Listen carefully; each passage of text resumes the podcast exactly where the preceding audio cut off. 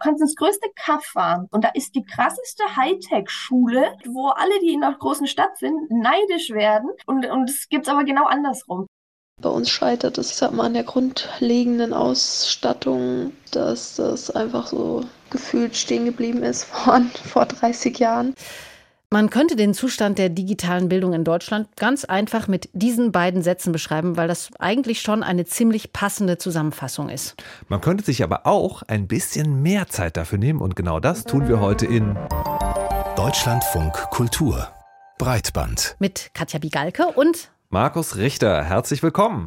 Im Grunde genommen geht es uns heute um die Digitalisierung in verschiedenen Bereichen der Gesellschaft. Wir fragen uns, ob es sich gut anfühlt, wenn die komplette Krankengeschichte per Barcode auslesbar ist. Ob digitale journalistische Angebote in der Krise stecken. Und aus aktuellem Anlass reden wir über die digitale Bildung in Deutschland und damit legen wir jetzt auch gleich los. Breitband Topic. Der aktuelle Anlass ist, vor gut zwei Wochen sollten in Nordrhein-Westfalen die Abi-Prüfungen für Naturwissenschaften geschrieben werden. Aber sie wurden verschoben, weil die Server, von denen die Prüfungsaufgaben heruntergeladen werden sollten, die funktionierten nicht. Und damit nicht genug. Es stand sogar der Verdacht im Raum, dass die Prüfungsaufgaben vorab heruntergeladen werden konnten. Zumindest ein Testsystem war laut Angaben der IT-Sicherheitsexpertin Lilith Wittmann sogar zugänglich. Einerseits war das natürlich für viele AbiturientInnen ein Riesenstress und eine Enttäuschung, vor allem für Muslimische, denn der Ausweichtermin lag ausgerechnet auf einem der größten muslimischen Feiertage, dem Zuckerfest. Andererseits schien sich damit mal wieder das Klischee vom digital hinterherhinkenden Deutschland im Bildungswesen durchaus zu bewahrheiten. Und das, obwohl es in den letzten Jahren ja Anläufe gab und sogar die Maxime Bildung ist Ländersache ausgehebelt wurde. Der Bund durfte nämlich in die Bildungspolitik, man könnte sagen, eingreifen mit dem 2008 aufgelegten Digitalpakt Schule und 5 Milliarden Euro. Für schnelles Internet und technische Geräte sollten hier ausgegeben werden. 500 Millionen gab es von den Ländern nochmal obendrauf. Nur kam dann eben die Pandemie und dadurch wurden das nochmal 1,5 Milliarden, die zur Verfügung äh, gestellt wurden für Laptops und Tablets, um Homeschooling zu ermöglichen und um IT-Administratoren zu finanzieren. Jetzt ist die Pandemie zumindest offiziell vorbei. Die Schulen laufen mehr oder weniger im Normalbetrieb und der erzwungene Digitalisierungsschub. Naja, wie gesagt, das haben wir einerseits gerade gehört und uns aber auch gefragt, ist das jetzt wirklich doch nur ein übrig gebliebener peinlicher Einzelfall oder sieht es eben noch düster aus in Sachen Digitalisierung und Schule? Und was wünschen sich die Schülerinnen und Schüler eigentlich? Leon Ginzel hat sich mal im Land umgehört und ein Stimmungsbild eingeholt. Zum Start eine kleine Rechenaufgabe. Wir sind 1200 Schüler, äh, acht Gebäude und wir haben zwei Smartboards. Richtig, das geht nicht so ganz auf. An der Fritz-Kasen-Schule in Berlin-Neukölln ist das aber die Realität, erzählt Paul Seidel, der dort in die 13. Klasse geht. Aber es bewegt sich auch was in der Hauptstadt. Wir verlegen an jeder Schule Glasfaser. Wir kriegen neue Geräte. Als ich in der Mittelstufe war, das war so vor zwei Jahren, da hatten PCs, die wir an der Schule hatten, äh, weniger äh, Arbeitsspeicher als mein Handy. Mittlerweile kann ich die Computer gut benutzen. Ich kann damit arbeiten. Ich kann damit Hausaufgaben machen. Das WLAN reicht allerdings noch nicht für alle und viele Lehrkräfte wissen nicht, wie sie Beamer bedienen oder die neue Technik gut im Unterricht einsetzen können. Dafür brauchen wir ganz dringend Schulungen. Genau das fordert auch Jette Wagler aus Kalf bei Stuttgart in Baden-Württemberg. Denn die technische Ausstattung bei ihr am Berufsschulzentrum ist eigentlich sogar sehr gut. Als es den Digitalpakt gab, wurde da ordentlich auch zugeschlagen. Also da hat jetzt jedes Klassenzimmer ein Smartboard als Tafel. Ähm, die Lehrer haben entsprechende Geräte. Wagler ist auch im Landesschülerbeirat und sieht vor allem regional starke Unterschiede. Du kannst ins größte Kaff fahren und da ist die krasseste Hightech-Schule, wo alle, die in einer großen Stadt sind, neidisch werden. Und, und es gibt es aber genau andersrum.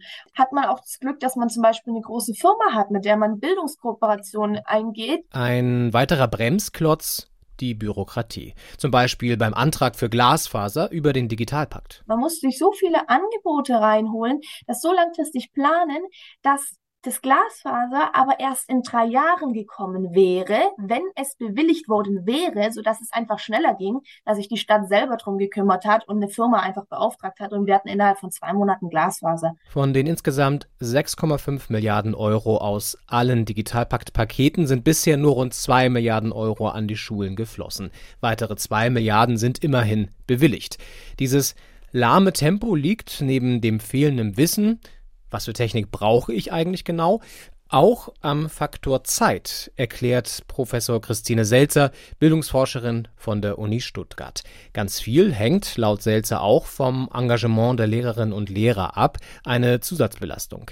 Deshalb brauche es Support von außen. Leute, die eigentlich so als Antragsscout hingehen in die Regionen und gucken, woran fehlt es denn? Also einfach so eine Definition, was ist ein Minimum? Dazu gehört für mich wirklich WLAN. Am kaufmännischen Kolleg in Gummersbach ist das schon Realität. Schulleiter Rainer Gottschlich und sein Team haben in den letzten Jahren den digitalen Turbo angeschmissen. Mit Geld aus dem Digitalpakt wurden alle Räume auf einen einheitlichen Stand gebracht.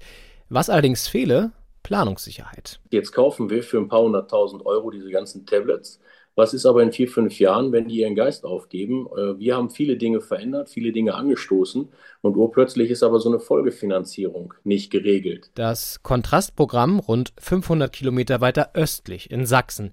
Eine Schule im ländlichen Raum in der Nähe von Leipzig. Hier wollen junge LehrerInnen wie Elisa Böhringer den Unterricht digitaler gestalten, aber bei uns scheitert es, ich sag mal, an der grundlegenden Ausstattung, dass das einfach so gefühlt stehen geblieben ist von vor 30 Jahren. Manchmal hängt es schon an der Internetverbindung oder an irgendwelchen PCs, die halt nicht da sind oder nicht funktionieren. Ältere KollegInnen hätten oft Angst vor neuer Technik und setzen noch immer auf Handschrift statt Laptops.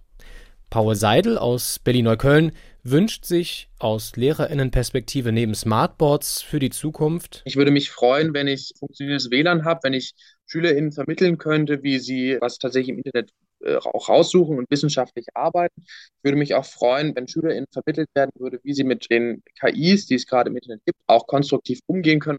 Wenn man der Digitalisierung der Bildung in Deutschland also eine Schulnote geben würde, wäre das im Fach Infrastruktur und Hardware wohl ein sehr durchwachsener Notenspiegel. Und wie wir im Beitrag von Leon Ginzel jetzt am Ende auch gehört haben, das ist ja nur die eine Seite der Medaille. Auf der anderen Seite reicht es ja nicht, Tablets, Smartboards und WLAN zu haben. Digitalisierung ist ja auch eine Frage der digitalen Bildung, also dem Vermitteln von Medienkompetenz und auch vom Umgang eben mit neuen Technologien.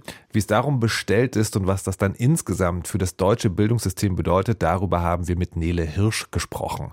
Die berät und unterstützt Schulen mit ihrem Projekt E-Bildungslabor bei der Digitalisierung und hat als erstes interessiert, ob es so eine Art durchgehendes Grundniveau von Digitalisierung gibt und wollten deshalb auch als erstes von ihr wissen, wie groß denn der Stand zwischen den einzelnen Schulen ist. Ja, ich glaube, es ist tatsächlich sehr, sehr unterschiedlich, weil wir es durchaus zum Teil mit Schulen zu tun haben, die auch relativ gut mit fast gar nicht Digitalisierung jetzt durch diese Corona-Pandemie gekommen sind und andere Schulen, die da sehr, sehr viel gemacht haben und auch an sehr viel gearbeitet haben und aufgebaut haben. Also es tatsächlich ein sehr widersprüchliches Bild. Ganz viel, an ganz vielen Stellen passiert ganz viel, aber an anderen Stellen denkt man auch noch Digitalisierung, was ist denn das eigentlich? Jetzt würde man ja denken, dass Bildung eigentlich ein Gesamtanliegen ist. Woher kommt denn diese riesige Diskrepanz?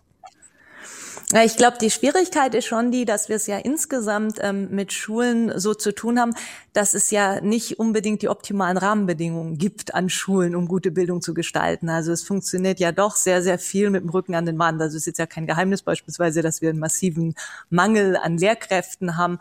Auch ansonsten ist es oft so, dass jetzt die Ausstattung an Schulen oder ähnliches nicht so von alleine an die Schulen kommt, sondern da, wo Menschen was versuchen und was machen wollen, da braucht es oft ganz, ganz viel ähm, Eigeninitiative und man muss dann also nicht nur so, dass man sich mal melden muss und sagen muss, hallo, ich hätte hier mal gerne was, sondern ganz oft auch wirklich gegen ziemlich viele Widerstände versuchen, Sachen durchzusetzen. Und das geht eben an manchen Stellen los, vor allen Dingen da, so meiner Beobachtung nach, wo Schulen auch gut untereinander vernetzt sind und so ein bisschen über die eigenen Schulgrenzen rausgucken und sich eben auch informieren, was anderswo passiert. Aber an anderen Schulen findet das dann eben einfach nicht statt. Also wenn wir uns das Thema Digitalisierung, Medienkompetenz herausnehmen, dann würden Sie sagen, es hapert an vielen Stellen sowohl an der Hardware, also die Ausstattung ist nicht da, als auch an ausgebildetem Personal. Ist das richtig? Ja, das ist richtig. Und es kommt dann, wenn wir die in diesen Bereich Ausbildung gehen, dann kommt da, glaube ich, noch eine Perspektive mit dazu, dass man sich ja immer überlegen muss, worüber sprechen wir denn eigentlich genau, wenn wir über Digitalisierung reden. Und es ist ja nicht einfach getan, dass wir sagen, okay, wir stellen jetzt das, was wir schon immer so gemacht haben, halt in der Form um, dass alles ein bisschen digitaler wird. Also so das klassische Beispiel, wir haben jetzt nicht eine Tafel, sondern wir haben jetzt halt eine digitale Tafel. So, damit verändere ich ja eigentlich den Unterricht nicht in so einer Form, wie es eigentlich nötig wäre, dass ähm, Lernende sich in eine zunehmend digital geprägte Gesellschaft einbringen können. Also ganz einfaches Beispiel. Ist es noch so vernünftig, dass ähm, Bildung sehr stark darauf abzielt, beispielsweise inputorientierten Faktenwissen zu vermitteln? Oder muss man sagen, es braucht eigentlich ganz andere Kompetenzen, zum Beispiel sowas, wie kann ich zusammenarbeiten, wie kann ich was kommunizieren, wie kann ich auch kluge Fragen stellen, wo es in irgendeiner Form hingehen soll. Das sind ja eigentlich alles Punkte, die sehr, sehr viel wichtiger werden. Und darum, wenn wir uns Digitalisierung angucken, ist es klar auf der einen Seite sowas, wie sind die Schulen auch technisch ausgestattet und wie können auch Menschen die Technik bedienen und damit arbeiten. Aber es gibt eben auch die Ebene, wie verändert sich eigentlich die Lernkultur und ist das eine Lernkultur, die passend ist ähm, für eine zunehmend digital geprägte Gesellschaft. Und da gibt es aus meiner Sicht noch einiges zu tun.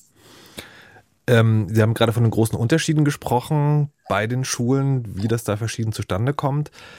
Bildung ist ja aber Ländersache. Schlägt sich das auch in den regionalen Unterschieden wieder oder ist es wirklich sozusagen die eine Studie neben der anderen kann schon total unterschiedlich sein? Ja, also eigentlich ist es insgesamt so, dass man das feststellt, dass auch innerhalb von Bundesländern sehr große Unterschiede da sein können.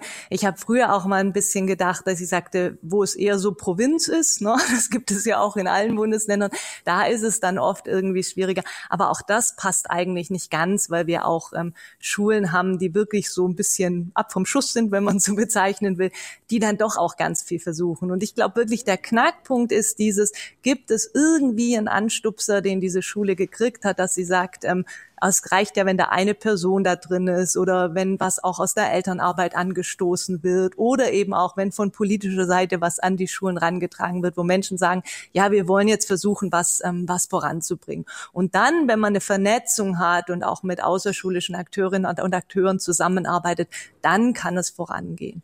Aber auch nochmal aus der anderen Perspektive gefragt, ist es unterschiedlich in verschiedenen Bundesländern? Also machen das manche Länder besser oder anders als andere?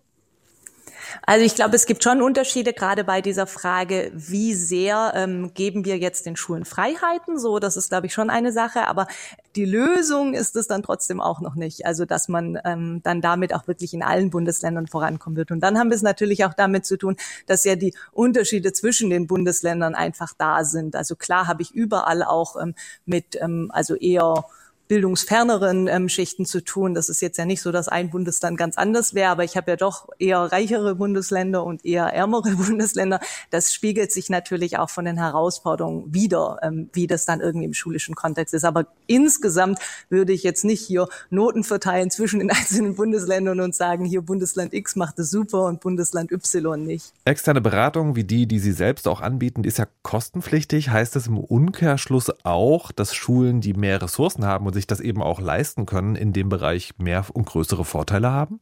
Ja, also absolut. Das ist ganz oft ist das ja ähm, eine, eine Geldfrage, die dann am Ende dasteht. Also wenn wenn Rahmenbedingungen schlecht sind, hat es ja oft damit zu tun, dass beispielsweise Freiräume in irgendeiner Form fehlen. Und Freiräume sind ja dann da, wenn ich eben nicht ganz direkt rechnen muss, wie viele Stunden sind jetzt da irgendwie da, was muss ich da jetzt noch alles tun, sondern eben auch einfach sagen kann, okay, wir haben Raum auch noch eine Fortbildung zu machen. Wir haben Raum, dass auch nochmal Kolleginnen und Kollegen vielleicht woanders hinfahren können und sich anschauen können, wie das das da funktioniert. Und wir haben natürlich auch das ganz Klassische, wie sind die Räume an der Schule eingerichtet, wie ist da die Hardware-Ausstattung. Darüber hatten wir ja schon gesprochen. Sehen Sie da auch eine Ungleichberechtigung, was äh, bestimmte Schulformen angeht? Oder ganz einfach gefragt, stehen zum Beispiel Gymnasien besser da als Hauptschulen?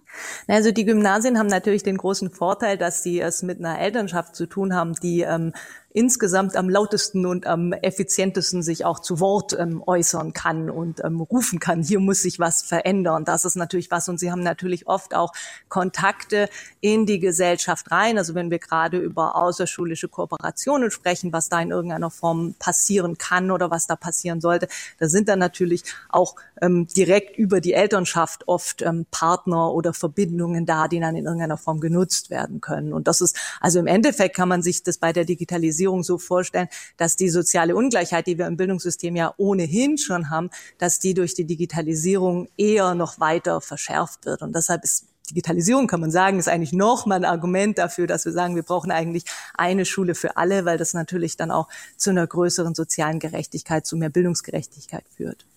Durch diese Auslagerung aufs Außerschulische, was Digitalisierung und digitale Bildung angeht, könnte man ja sagen, eine der Kernaufgaben für einen bestimmten Fachbereich von Schule wird externalisiert.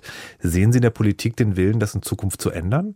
Nochmal, also wird externalisiert, also dass man gar nicht mehr die Schule direkt nur an der Schule macht, sondern dass man auch noch andere ähm, Personengruppen und andere Akteurinnen und Akteure sozusagen einbezieht.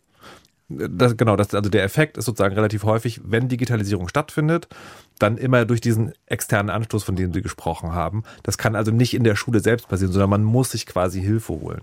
Das ist ja so ein weit beobachtetes Phänomen. Und die Frage, wird das jetzt so hingenommen und soll auch so bleiben oder gibt es da Impulse aus der Politik, das zu ändern? Also was, was natürlich schon versucht wird, ist, dass ja gesagt wird, wir, wir müssen stärker in eine Fortbildungsrichtung gehen und wir müssen eben auch mehr gucken, dass sich natürlich die Rolle von Lehrkräften verändert und dass deshalb natürlich auch andere Fortbildungsangebote beispielsweise für Lehrkräfte angeboten werden und sie auch den Raum haben, um die dann in irgendeiner Form wahrnehmen zu können. Aber ansonsten finde ich das auch grundsätzlich nicht ganz verkehrt, dass man sagt, also das ist ja auch, wenn wir in Unternehmen beispielsweise blicken, haben wir ja auch nicht so, dass ähm, quasi alle Menschen, die auch ansonsten andere Tätigkeiten haben, plötzlich auch für Digitalisierungssachen zuständig sind. Also dass wenn ich eine große Schule habe, dass dann ein Kollege zuständig ist, das Schulnetzwerk zu administrieren. Also das ist ja im Endeffekt keine pädagogische Tätigkeit. Also da würde ich das durchaus ähm, also sehr sinnvoll finden, wenn man stärker versucht, auch in so eine Richtung zu kommen, zu sagen, okay, es gibt auch an Schulen Tätigkeiten, die eben dann nicht von pädagogischem Personal gemacht werden, sondern die eben gerade dann auch technische Sachen oder anderes haben. Und da ist dann auch eine andere Expertise da. Und die müssten auch, diese Posten müssen auch dauerhaft äh, als feste Stellen sozusagen finanziert werden, ja? Ja, absolut richtig. Also wir kommen da mit so einzelnen Projektsachen ähm, natürlich nicht weiter. Das ist immer schön. Man kann dann bestimmte Sachen vielleicht mal anstupsen und vielleicht geht dann auch so ein bisschen was voran. Aber gerade wenn es dann um strukturelle Rahmenbedingungen geht, das bekomme ich über Projektfinanzierung nicht gelöst. Das ist also so ein klassisches einerseits, andererseits könnte man sagen zum Abschluss. Die deutsche Bildungspolitik, die macht einzelne Schritte in die richtige Richtung, aber versäumt es dann doch, alle mitzunehmen. Und man hat irgendwie auch das Gefühl, dass zwar Schritte gemacht werden, aber die, Digi die Digitalisierung eigentlich schon mit Glasfaserlichtgeschwindigkeit durch die Gesellschaft rauscht. Wir danken Bildungsberaterin Nele Hirsch für das Gespräch. Breitbandbesprechung. Pleiten, Entlassungen, Schließungen ganzer Sparten. Schlechte Nachrichten aus dem Mediengeschäft, die häufen sich derzeit. Über 700 Stellen werden allein bei Gruner und Jahr gestrichen. Eine Menge Zeitschriften des Traditionsverlags, die gibt es schon im nächsten Monat nicht mehr. Auch bei der Funke Mediengruppe wird zusammengelegt und verkleinert. Stellen im dreistelligen Bereich sollen wegfallen. Der Medienkonzern BuzzFeed verabschiedet sich gerade von seiner Nachrichtensparte BuzzFeed News und das betrifft laut New York Times 60 MitarbeiterInnen, die sich dann neue Jobs suchen müssen. Und die New York Times, die wähnt auch das Medienunternehmen Weiß kurz vor der Pleite. Gewinne erwirtschaftete das einstige Krawallmedium offenbar schon seit einigen Jahren nicht mehr. Und das klingt irgendwie nach einer umfassenden Krise im Mediengeschäft, oder? Diese Frage haben wir Henrik Müller gestellt. Der ist Professor für wirtschaftspolitischen Journalismus an der TU Dortmund. Und wir wollten von ihm als erstes wissen, rennen wir gerade in so eine Krise? Ich würde sagen, nein, denn die klassischen Medien, das ist das, was wir als Institut für Journalistik in Dortmund erleben, die klassischen Medien bauen ihre Redaktionen eher aus, sie stellen ein. Äh, und das liegt insbesondere auch daran, äh, dass das Abo-Modell inzwischen um sich greift im digitalen und das heißt, Qualität zählt. Und das heißt auch, gut ausgebildete Journalistinnen und Journalisten haben durchaus einen Arbeitsmarkt, der ihnen in die Hände spielt. Das klingt erstmal so ein bisschen verwirrend, weil man ja öffentlich eigentlich immer davon hört, äh, dass immer weniger JournalistInnen Jobs bekommen. Und wenn man auch mit KollegInnen in der Branche redet, dann äh, überwiegt hier doch eher die Sorge über äh, die eigene Zukunft. Nehmen Sie das denn gar nicht so wahr, auch nicht bei Ihren Studierenden? Also wir haben eine schwierige Phase hinter uns, das kann man nicht anders sagen. Die letzten zehn Jahre waren schwierig im Journalismus, aber wir sehen, das ist das, was wir von unseren Medienpartnern zurückgespielt bekommen, und wir sehen, es gibt einen großen Bedarf. Äh, das kann sein, dass sagen, der Sektor insgesamt schrumpft, aber es gibt einen großen Bedarf und das liegt insbesondere auch an der demografischen Entwicklung. Es gibt sehr viele Redakteurinnen und Redakteure, Reporterinnen und so weiter, die in den Ruhestand gehen in den nächsten Jahren und das sehen die Verlage und sie sehen, sie müssen ausbilden, sie brauchen jungen Nachwuchs ähm, und zwar gerade eben im Qualitätsmedienbereich, also nicht im Bereich Clickbaiting, nicht im Bereich, ich sag mal Klamauk, sondern äh, bei den ernsthaften Themen. Und deswegen mache ich ich mir da für unsere Absolventinnen und Absolventen keine Sorgen. Wir haben kürzlich eine Umfrage gemacht äh, unter den Absolventinnen und Absolventen der letzten zehn Jahre und es war eine sehr erfreuliche, es waren sehr erfreuliche Ergebnisse. Die allermeisten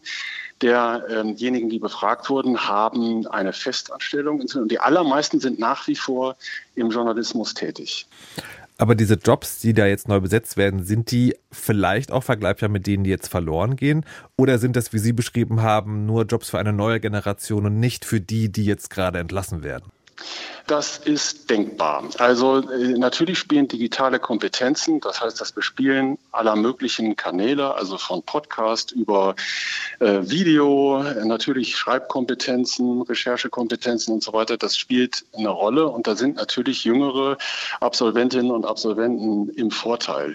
Ich äh, sehe das Problem sozusagen eher bei Medien, die auf Unterhaltung gesetzt haben. Und Sie haben Gunnar und Ja angesprochen, da gibt es natürlich viele Zeitschriften, die insbesondere so Lifestyle-mäßig unterwegs waren äh, oder sind. Äh, und die haben aus meiner Sicht ein Problem, weil sie nicht unbedingt notwendig sind. Also wir sehen einen großen Orientierungsbedarf in der Bevölkerung und dafür ist Journalismus da, diese Orientierung zu liefern, verlässliche Informationen zu liefern.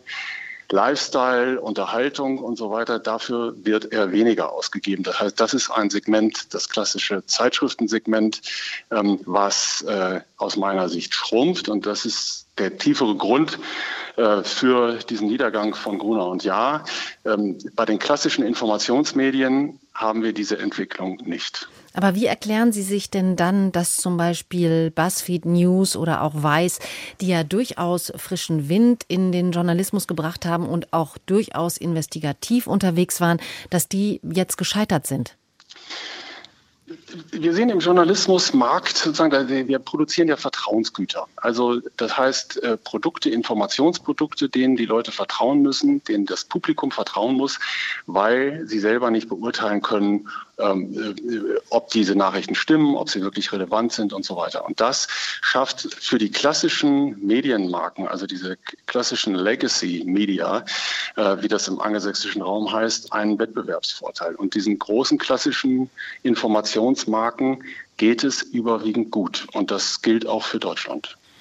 Jetzt könnte man vielleicht an der Stelle direkt nochmal über die Geschäftsmodelle sprechen. BuzzFeed, über die wir schon gesprochen haben, eine große bunte Newsseite, hat damit Investigativjournalismus quasi querfinanziert. Weiß, die Newsseite wurde von einer PR-Agentur derselben Marke querfinanziert. Beides hat ja irgendwie nicht so richtig geklappt anscheinend. Was sind denn die Geschäftsmodelle der Zukunft? Ähm, also die Geschäftsmodelle der Zukunft sind sicherlich äh, Digitalmedien, und zwar große Digitalmedien. Wir haben es da mit enormen Größenvorteilen zu tun, die Qualitätsinhalte bieten. Aber das betrifft für Deutschland und für unser Mediensystem natürlich auch gerade das öffentlich-rechtliche System, was ja immer wieder in der Diskussion ist, was viel kritisiert wird. Das ist ja auch gut so. Das ist ja unser aller Rundfunk und Fernsehen und äh, auch äh, zunehmend Digitalangebot.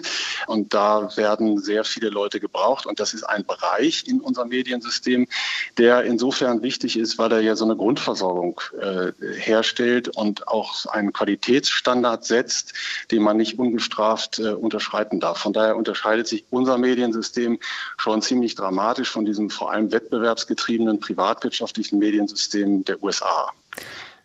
Das heißt, unser Mediensystem, das sieht dann so aus oder in diese Richtung entwickelt es sich jedenfalls, dass wir auf der einen Seite äh, Medien mit Paywalls haben und auf der anderen Seite den öffentlich-rechtlichen Rundfunk. Und das ist sozusagen dann unsere Medienlandschaft und die wird so auch überleben, sagen Sie. So sieht es jedenfalls im Moment aus und ich bin da inzwischen optimistischer, als ich das noch vor wenigen Jahren war. Vor wenigen Jahren hätte ich gesagt, äh, viele privatwirtschaftliche Modelle haben eigentlich keine Chance, auch gerade im digitalen, eben weil die Skalenerträge so groß sind, also weil Größenvorteile äh, so entscheidend sind und ähm, weil ähm, dieser Vertrauensgutbonus, den sozusagen klassische Medienmarken genießen, ähm, vielleicht dann nicht mehr so eine große Rolle spielt. Wir erleben aber inzwischen das Gegenteil. Und wir erleben, dass viele Medienunternehmen im Digitalen tatsächlich äh, sehr vernünftig Geld verdienen und damit auch Qualität sichern können. Äh, von daher würde ich sagen, ja, das ist das äh, Szenario, was ich auch für die Zukunft äh, im Blick habe. Das heißt nicht, dass alle Medien, die wir heute haben, ähm, überleben werden. Und es werden sicherlich auch neue dazukommen. Das ist ja auch gut so, dass das der Fall ist. Aber entscheidend wird sein, äh, dass wir im Journalismus Qualität liefern und das heißt verlässliche Informationen, auch verlässliche Deutung. Ähm, und das wird äh, vom Publikum auch anerkannt. Das ist das große, die große Leerstelle, die eigentlich die Digitalisierung lässt äh, mit den sozialen Medien und so weiter, wo sie ja sehr viel Meinung haben, sehr viel auch Ungeprüftes. Sie brauchen sozusagen diesen Standard, der äh, die Informationsbasis für die Gesellschaft liefert. Und das wird auch vom Publikum, von den Bürgerinnen und Bürgern gutiert. Henrik Müller, Professor für wirtschaftspolitischen Journalismus an der TU Dortmund mit einer Einschätzung zur Medienlandschaft, die auch zu unserer Überraschung relativ optimistisch ausgefallen ist. Wir bedanken uns für das Gespräch. An einer elektronischen Patientenakte für die 74 Millionen gesetzlich Krankenversicherten in Deutschland, da wird ja schon seit Jahren dran gearbeitet. Es gibt übrigens auch schon seit Anfang 2021 eine App, mit der Versicherte Zugang dazu bekommen können. Und genau darauf liegt die Betonung auf können. Das Ganze ist nämlich freiwillig, weswegen auch nur ein Prozent der Versicherten davon Gebrauch macht. Bis Ende 2024 soll die elektronische Patientenakte nun aber für alle verpflichtend eingeführt werden. Dabei ist Skepsis nach wie vor groß, weil viele Menschen eben immer noch Angst haben, ihre Daten könnten missbraucht werden. Eine berechtigte Frage. In Indien, wo die Digitalisierung des Gesundheitswesens schon sehr viel weiter fortgeschritten ist als hierzulande, hat die Einführung der elektronischen Patientenakte die Gesundheitsversorgung nicht nur billiger, sondern zumindest wenn es um die Versorgung der Menschen geht, auch sicherer gemacht. Katharina Nikolait hat sich das vor Ort angeschaut. Eigentlich wollte ich an diesem Tag den berühmten Tempel der südindischen Stadt Madurai anschauen, doch wegen unklarer Schmerzen in der Nierengegend sitze ich stattdessen vor einem Urologen im Krankenhaus. Um mein Handgelenk trage ich ein Armband mit einem Barcode. What will be registered under this number? No, no, this is a number for your hospital documentation. Darüber kann jeder Angestellte des privaten Krankenhauses die elektronische Patientenakte einsehen, die gerade für mich angelegt wurde. Solche elektronischen Patientenakten sind in privaten indischen Krankenhäusern Standard und werden auch in staatlichen Einrichtungen immer gebräuchlicher. In einem der Krankenhäuser von Narayana lasse ich mir von dem Diabetologen Subramanian Kanan erklären, was alles in so einer Akte gespeichert werden kann. And this system is, is my personal digital assistant. Dieses System ist mein persönlicher Assistent. Ich habe hier eine Seite mit allen Untersuchungsergebnissen, eine mit der Patientengeschichte und eine für Komplikationen. Dort sind dann Informationen über Nerven, Augen, Nieren, Füße, Erektionsstörungen, Schlaganfälle und Herzinfarkte gespeichert. Also alle Komplikationen, die im Zusammenhang mit Diabetes auftreten können. So we got important complications that are associated with diabetes. Die Informationen stammen aus allen Abteilungen und Häusern der Krankenhauskette, in denen ein Patient jemals war und sind von allen autorisierten Mitarbeitern abrufbar. Aber was ist mit dem Datenschutz? Im Herbst 2022 griffen Hacker ein großes Krankenhaus in Delhi an und erhielten Zugriff auf die Daten von 30 bis 40 Millionen Patienten. Trotz der Euphorie um die Digitalisierung des Gesundheitswesens müssen die Daten der Patienten besser geschützt werden. Wenn der Staat die Digitalisierung von Patientenakten vorantreibt, trägt er auch die Verantwortung für das Recht der Patienten auf Datenschutz. Schrieb die Anwältin Smriti Pashira anlässlich dieses Vorfalls in dem Fachportal Transition in India und forderte bessere Gesetze. Der Diabetologe Kanan sieht trotz dieser Bedenken vor allem die Vorteile. Schon allein deshalb, weil er dank der elektronischen Patientenakte 30 Prozent mehr Patienten sehen könne. Indien hat leider sehr viele Diabetiker. Damit müssen wir klarkommen. Aber es gibt nicht genügend Diabetologen. Deshalb haben wir sehr viele Patienten. Man fühlt sich schlecht, wenn man sie zu lange warten lassen muss, denn dann werden sie nicht zu Folgeuntersuchungen kommen und es wird Probleme mit der Medikation geben. Jeden Tag über 70 Patienten zu versorgen bedeutet Stress und damit eine höhere Wahrscheinlichkeit, etwas zu übersehen und Fehler zu machen. Deswegen ist die elektronische Patientenakte mit einer App verknüpft, die blitzschnell alle Daten auswertet und im Zweifel Alarm schlägt. Grün bedeutet, alles ist okay. Rot heißt, es gibt eine Anormalität. Wenn es zum Beispiel den Verdacht auf eine Depression gibt, leuchtet der Bildschirm rot auf, dann überweise ich den Patienten an einen Psychologen, damit er sich das genauer anschaut. Die Digitalisierung, davon ist Dr. Devi Shetty, der Gründer der Narayana Krankenhauskette, überzeugt, ist die Zukunft der Gesundheitsversorgung. Daten können Patientenleben retten. 65 Prozent der Unfälle in Krankenhäusern passieren aufgrund von Kommunikationsversagen. Mit digitalen Gesundheitslösungen können die vermieden werden. Wir sind dann nicht mehr von dem Gedächtnis oder der Geistesgegenwärtigkeit Einzelner abhängig, sondern es ist reine Wissenschaft. In Zukunft könnten solche Technologien die Ärzte nicht nur bei der Diagnostik unterstützen, sondern auch bei der Behandlung. Die Behandlungsmöglichkeiten sind so komplex, dass ein menschliches Gehirn all diese Daten nicht auf die Schnelle verarbeiten und auswerten kann, welche der vielen Möglichkeiten für einen bestimmten Patienten die beste ist. Computer können es besser und deshalb glauben wir, dass Datenanalyse die Gesundheitsversorgung sicherer macht. We will be able to make healthcare safer for the patient. Das mache die Behandlung auch günstiger, denn jede Komplikation und Verzögerung im Heilungsprozess kostet Geld. Seit Indien 2016 eine allgemeine Krankenversicherung eingeführt hat, haben weite Teile der Bevölkerung Zugang zu Gesundheitsleistungen. Die Infrastruktur ist allerdings nicht überall gut ausgebaut und die Kosten, die übernommen werden, sind stark gedeckelt. Deshalb versuchen alle Anbieter, sie mit Hilfe von Big Data so weit wie möglich zu senken. Damit die Programmierer von Narayana diese App entwickeln konnten, haben Subramanian Kanan und seine Kollegen ihr medizinisches Wissen zusammengetragen, die Informationen sortiert und in der App miteinander verknüpfen lassen. Als nächstes sollen auch Medikamente eingepflegt werden. Wir wollen eine künstliche Intelligenz in das System einbauen. Wenn der Arzt aus Versehen ein Medikament verordnet, das kontraindiziert ist, poppt ein Fenster auf und die App fragt, ob er das wirklich verschreiben will. Der Arzt kann seine eigene Entscheidung treffen, aber er bekommt die Möglichkeit, sie zu überprüfen. Irgendwann würden sich die Ärzte komplett auf den Computer verlassen und nur im Notfall eingreifen, meint Kanan. Zurück in der Urologie in Madurai. Zumindest für mich als Privatpatientin hat sich das digitalisierte Krankenhaussystem an diesem Tag als äußerst effektiv erwiesen. So Innerhalb von drei Stunden hatte ich zwei Arztgespräche, eine Ultraschalluntersuchung und ein MRT. Alle Untersuchungsergebnisse wurden gespeichert und können jederzeit abgerufen werden. Nicht nur in diesem Hospital, sondern in allen 72 Häusern, die asienweit zu dieser Kette gehören. So die Situation also in Indien, was die elektronische Erfassung von Patientendaten angeht. Was ich da ziemlich interessant fand an diesem Einblick, äh, es gibt da ja offensichtlich zwei verschiedene Sicherheitsaspekte. Einmal die Datensicherheit eben, aber dann auch die Sicherheit, korrekt versorgt und behandelt zu werden. Und diese beiden Sicherheitskonzepte, die ja durchaus begründet sind, die scheinen mitunter auch miteinander zu korrigieren oder zu konkurrieren vielmehr.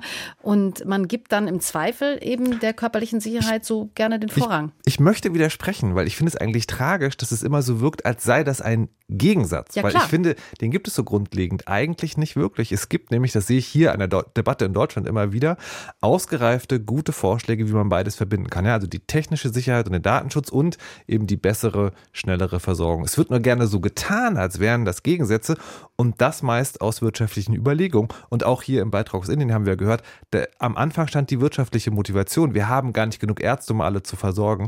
Und damit kommt man dann aber wiederum ganz schnell in so eine Diskussion, wie viel ist uns eigentlich Datenschutz? Immerhin ein Menschenrecht wert, aber vielleicht ist das eine Frage für ein anderes Mal. Ja, das werden wir auf jeden Fall weiter diskutieren. Und äh, wenn Sie mitdiskutieren wollen, dann äh, melden Sie sich doch gerne zurück auf breitband.deutschlandfunkkultur.de. Da können Sie uns auch verraten, welche Gesundheitsdaten Sie gerne freigeben würden. Und das besprechen wir dann vielleicht beim nächsten Mal oder beim übernächsten Mal oder irgendwann in der Zukunft. Für heute war es das auf jeden Fall erst einmal. Wir bedanken uns auch bei unseren RedakteurInnen Hagen Terschüren und Pia Behmer. Und wir sind Katja Bigalke und Markus Richter und freuen uns über Bewertungen und Rezensionen auf der Podcast-Plattform Ihrer Wahl, auf der Sie uns jetzt vielleicht gerade hören. Bis zum nächsten Mal. Tschüss. Tschüss.